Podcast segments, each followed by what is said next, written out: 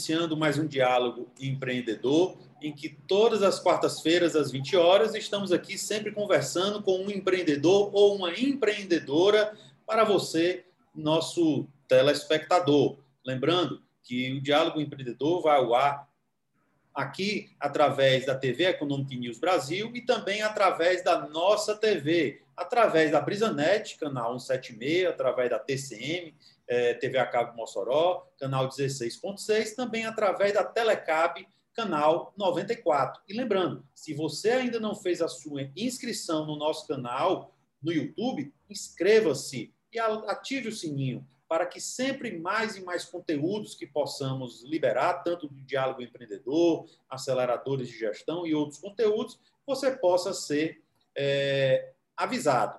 E também lembrando, siga a nossa página no Instagram, no Facebook e o nosso portal economicnewsbrasil.com.br. Bom, a nossa convidada é Jeane Meire, a nossa pauta é, é, é empreendedorismo cultural. E quem é Jeane Meire? Ela, ela possui graduação em comunicação social, jornalismo, pela Universidade do Estado do Rio Grande do Norte, a UERN. É, ela é mestra em ciências sociais e humanas pela Universidade do Estado do Rio Grande do Norte e também, atualmente, ela é cofundadora e CEO da Realize Comunicação. E não poderíamos deixar de citar, ela também compõe um time de colunistas do Economic News Brasil, em que todos os sábados ela tem a sua coluna de educação e cultura. Seja bem-vinda, Jane. Obrigada, Jackson. Eu queria agradecer ao convite, né? E eu vou falar um pouco pra, para os telespectadores do Diálogo Empreendedor sobre é, é, empreendedorismo cultural. Vamos lá. Vamos lá. É, eu gostaria de iniciar falando com você em que a área cultural, neste momento, tem perdido muita receita. E, ao mesmo tempo, também tem sido muito demandada na busca de entretenimento nas residências. Como isso tem funcionado? No caso, Jackson, a, a cultura ela funciona muito com financiamento, certo? Tanto financiamento do governo quanto financiamento privado. E o financiamento privado, principalmente, ele necessita de um retorno. Se você vai investir em um filme, ou se você vai investir em uma peça de teatro, eles precisam ter uma perspectiva de retorno. E qual é a perspectiva de retorno que o empresário vai ter quando ele for investir em um filme que está sendo produzido, se ninguém vai estar indo ao cinema comprar bilheteria? Entendeu? Então, essas receitas que a cultura tem perdido, que os artistas têm perdido, elas se devem muito a esse cenário que a gente está vivendo, certo? certo? E aí, quais, é, quais seriam as perspectivas, né? Quais seriam os, as, os meios que esses artistas poderiam e estão dando, estão fazendo? É, as pessoas partiram muito para o atendimento, por exemplo, é, domiciliar, elas partiram muito. Um, uma pessoa que desenha, ela está dando aula de desenho, as pessoas estão investindo nessa questão do, do ensinar o, a cultura, ensinar os artistas. A gente vê muito também a questão de lives. Então, o artista grande, ele está conseguindo se manter, principalmente, com esses patrocínios através dessas plataformas, como, por exemplo, o YouTube. Você vê muita live, tem muitos patrocinadores e também tem as doações os artistas eles estão vivendo nesse período com doações. É, você, eles têm o, o, QR Code, eles têm o Pix para as pessoas fazerem doações. E aí, dentro do incentivo público, a gente teve alguns cortes, mas a gente também teve algumas leis, por exemplo, a Lei Aldir Blanc, ela veio para financiar alguns projetos da cultura. Certo. É, o, o, Diálogo Empreendedor tem o apoio da Federação das Indústrias do Estado do Ceará, o sistema FIEC, é, e também da rede Participar Brasil, é, soluções em software de relacionamento, como ouvidoria, saque, CI digital e outros produtos. É, você podemos dizer então, Jane, que o uso da tecnologia foi determinante para esse momento? Com certeza, com certeza. Os produtores culturais e os artistas, eles tiveram que se inovar. Por exemplo, você vê espetáculos de teatro com ingressos sendo vendidos online e o acesso para esses espetáculos é, são plataformas online, inclusive interativas. Eu já assisti nesse período espetáculos de teatro interativos em que você ligava a plataforma Zoom, por exemplo, e aí você tinha um, um momento em que você dizia uma frase para uma pessoa improvisar alguma ação. Você dizia algum, é, as pessoas perguntavam coisas e sugeriam coisas. Funciona como uma, um espelho de como seria no espetáculo real, no teatro e tudo. Então, essas é, aulas online, eu, é, tem cursos, por exemplo, o Espaço Rasgo é um curso de São Paulo que ele está atendendo muito a região aqui do Nordeste, e eles oferecem cursos de narrativas visuais, eles oferecem cursos de laboratório. Então, esses espaços culturais, que geralmente ofereciam esses cursos presenciais, eles estão hoje nas plataformas online, oferecendo tanto cursos quanto exposições.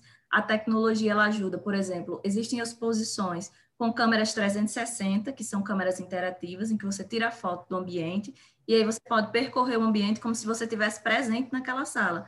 Então, as exposições, elas acontecem assim, você é, entra no site, vê a exposição, vê uma foto da exposição, e você clica como se estivesse no Google Maps, e aí você vai percorrendo a sala inteira e, e assistindo toda a exposição. Então, a exposição está dentro da sua casa, né? É, as aulas também, que muito, muitos colégios não estão com, aula presen não estão com aulas presenciais, é, a cultura também ela avançou por, também ensinando pessoas a pintar, né, desenvolverem várias aptidões ligadas à, à cultura. É, isso aumentou bastante o leque e fez com que os, os artistas é, migrassem do, da, do, fazer rir para ensinar a fazer rir, para ensinar a, a, a propagação da cultura, é, para o surgimento de mais artistas, podemos dizer assim?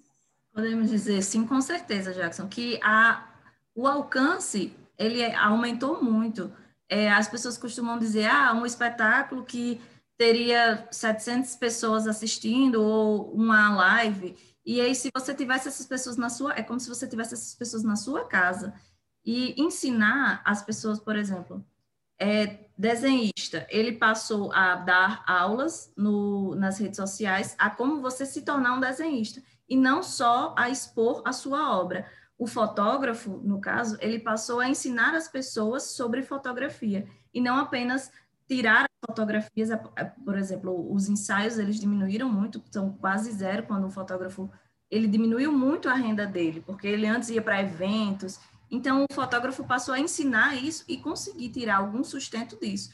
E talvez algum, em algumas ocasiões um sustento até maior. E, e isso pode resultar, com certeza, no surgimento de novos artistas e de novas pessoas que tiveram acesso a esse conhecimento que foi democratizado com as tecnologias e, a partir desse sistema educacional, elas se desenvolverem mais dentro da área cultural.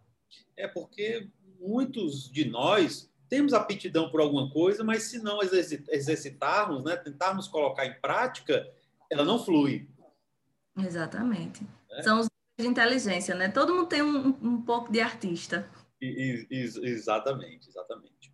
É, a venda de livros físicos, Jane, é, e e-books pela internet apresentou um crescimento de 44% no ano passado. Expressivo resultado.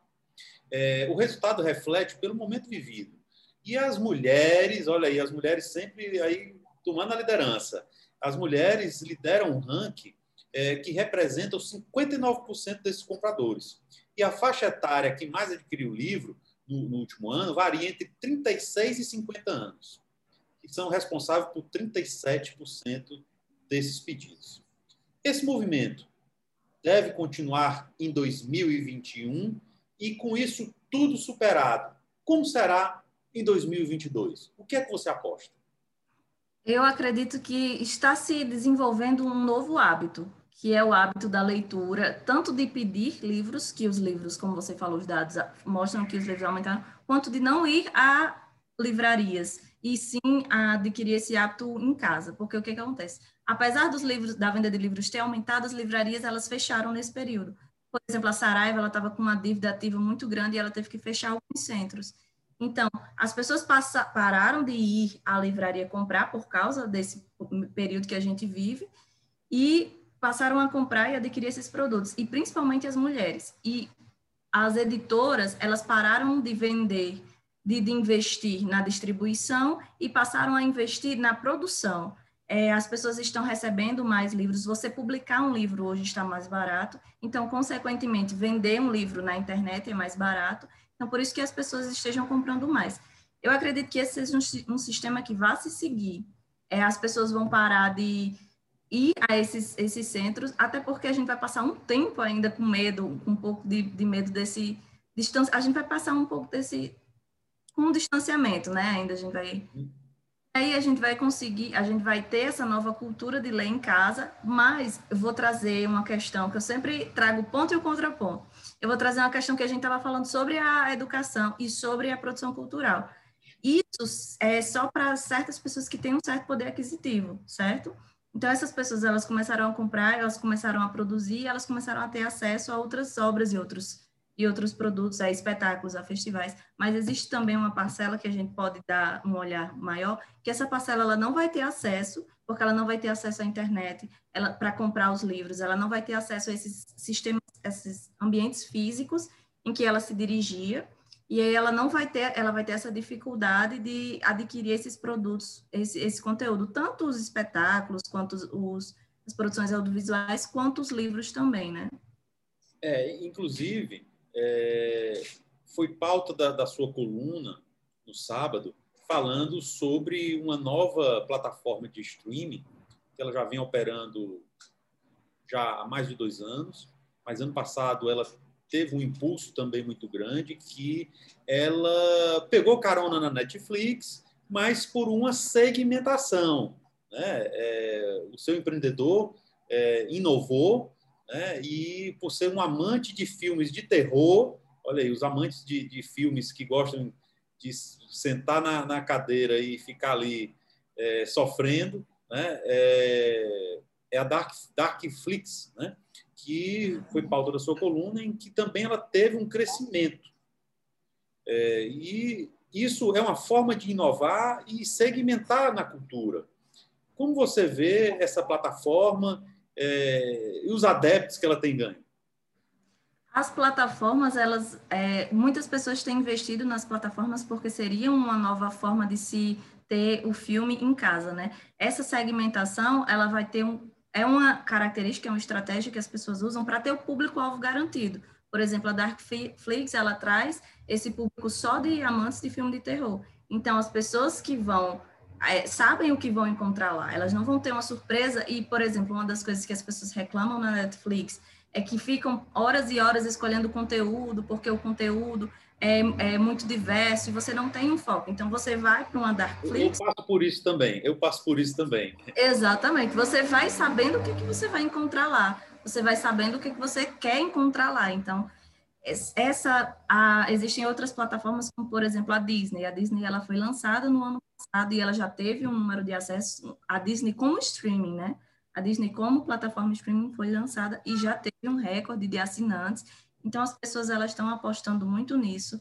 É uma forma de você se se reinventar nesse momento. É uma forma de você atender esses públicos que se que você percebe que eles precisam de atenção que existe uma demanda e se existe uma demanda e você pode oferecer aquele serviço, então existe uma oferta.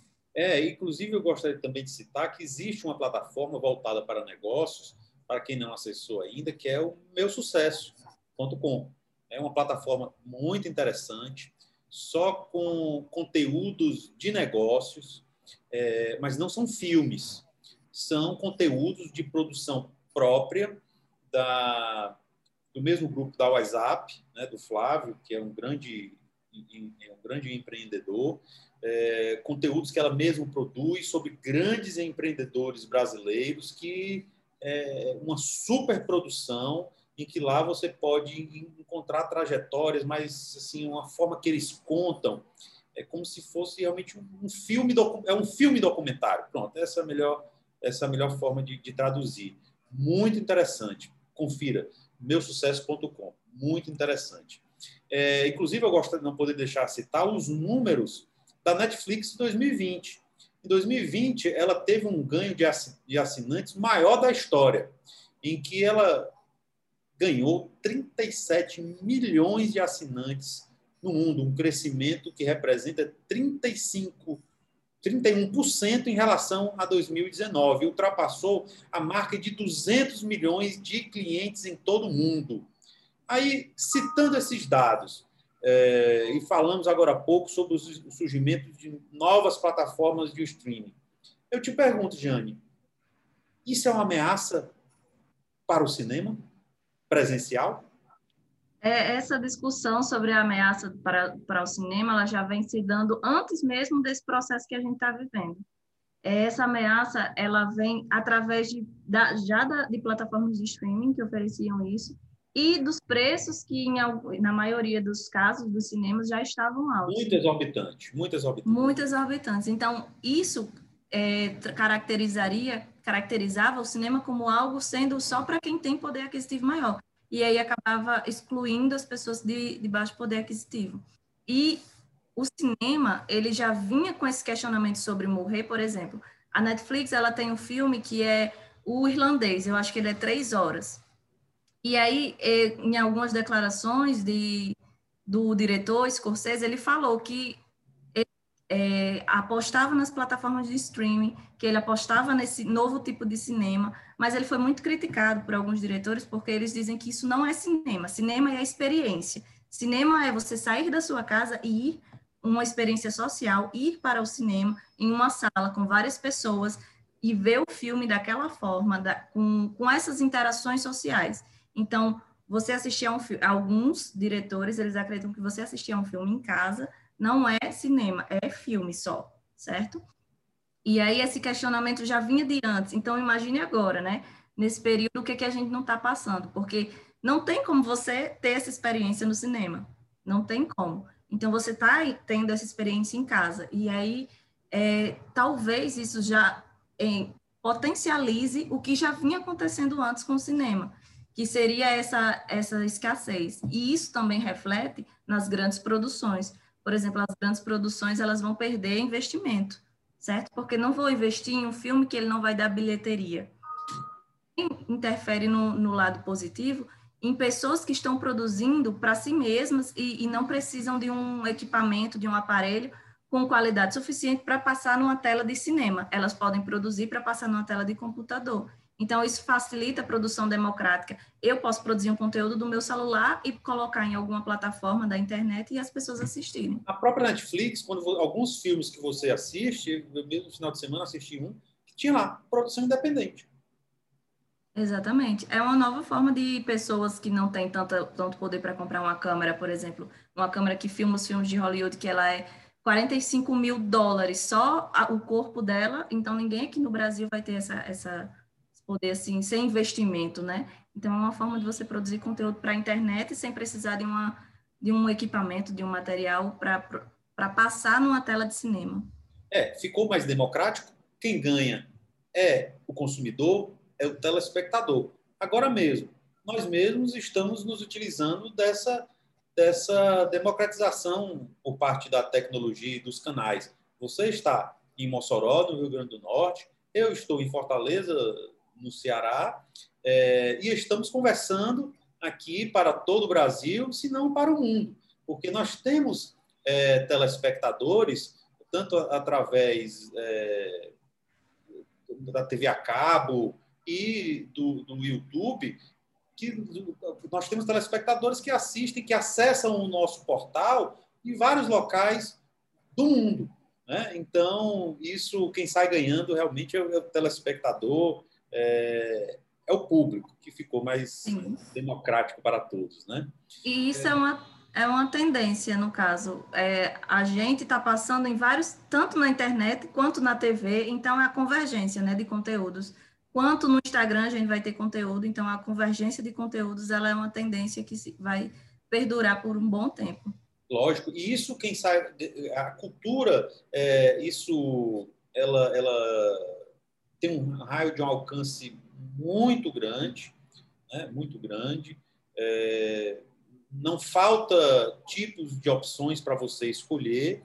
Agora, nós temos que nos preocupar também com a qualidade do conteúdo, porque da mesma forma que você pode encontrar conteúdos bons, infelizmente tem muita gente produzindo conteúdos de péssima qualidade é, focados em polêmicas e que isso não agrega absolutamente nada.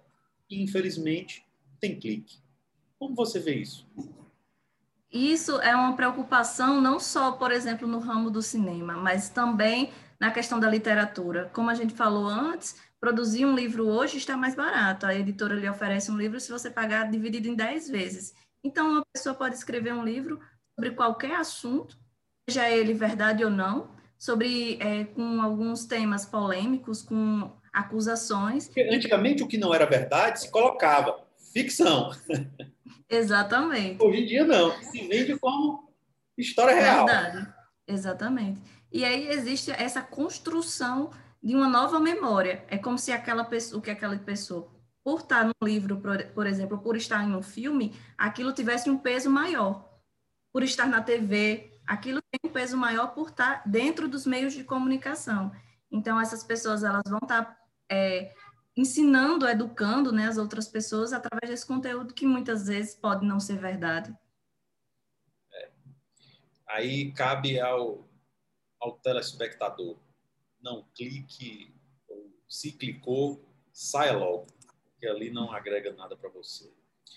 É, Jane, nós, desde o ano passado, nós estamos passando por momentos de muita mudança quando a gente pensa que o novo, o, o, a vida normal está voltando, né? mas não, cada dia mais é, é o que se costumou dizer que é o novo normal. Né? Mas eu te pergunto, quando tudo normalizar, empreender na área cultural será como antes? É, os shows de humor, os shows que atraía milhares, milhões de fãs. Né? É... Como você acha? Vê isso aí.